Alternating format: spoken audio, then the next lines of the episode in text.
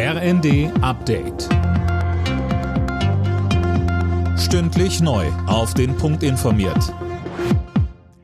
Ich bin Dirk Jostes. Guten Tag.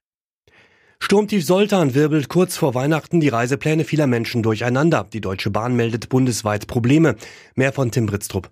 Im Nah- und Fernverkehr kommt es zu Verspätungen und Zugausfällen. Betroffen ist vor allem der Norden. Wer seine Reise heute nicht antreten möchte, der darf auch an einem anderen Tag fahren. Die Bahn hat die Zugbindung aufgehoben. Für die Nordseeküste sowie Elbe, Weser und Ems gelten Sturmflutwarnungen. Im Laufe des Tages soll sich das Wetter dann beruhigen.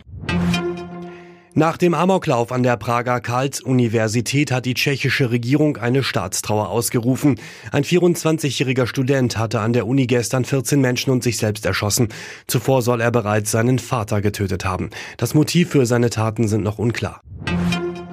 Die Weltgesundheitsorganisation warnt vor einer Hungerkatastrophe im Gazastreifen. Fast 600.000 Menschen seien dort vom Hungertod bedroht, heißt es von der WHO.